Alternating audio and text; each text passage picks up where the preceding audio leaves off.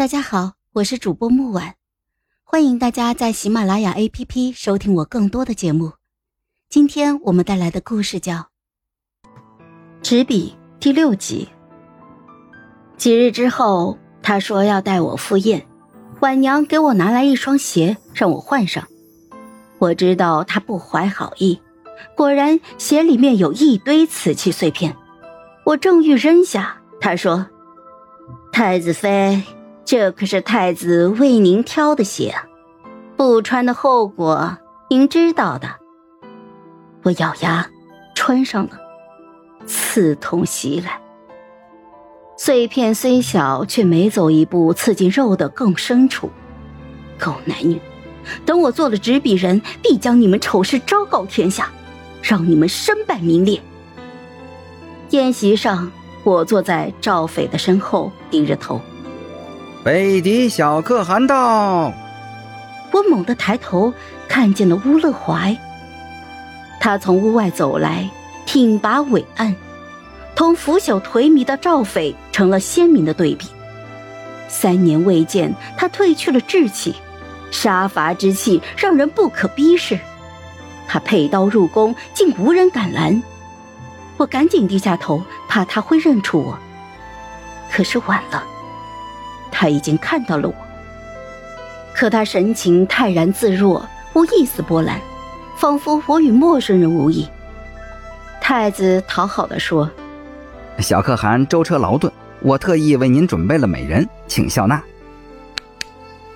他拍了拍手，几个绝色美人便飘然而至，向乌勒怀娇滴滴的行礼。乌勒怀边喝着酒，瞥了他们一眼：“这算什么美人？”太子愣住了，又干笑了几声。是我不是了，小可汗什么美人没见过，竟拿这几个脏了您的眼。殿下倒是有一美人，我对她颇为倾心。吴乐怀一边说着，一边盯着我。我往后挪了一点，心如擂鼓。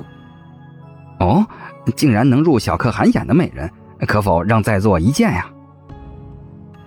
当然，这美人。与殿下关系匪浅，是吗？我怎么不知身边有这等美人？吴乐怀盯着我邪气的笑，我攥紧了裙摆。忽然，我听见他喊了一句：“洛洛。”一个女子走来，她笑容灿烂，点亮了污浊的沉闷之气。只是看清她的脸之后，我几乎惊叫出声：“是苏洛洛！”她的脸光洁美丽，无丝毫的伤口伤疤。我划破他的脸不过数日，他怎么可能会愈合呢？愈合之后，怎么可能没留下疤呢？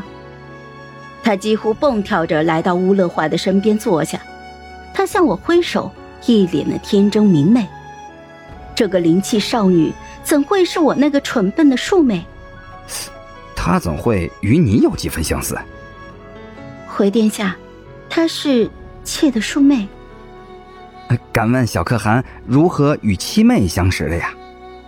怀哥哥入京那天，我的马在街上受惊了，到处冲撞，是怀哥哥把我救下来的。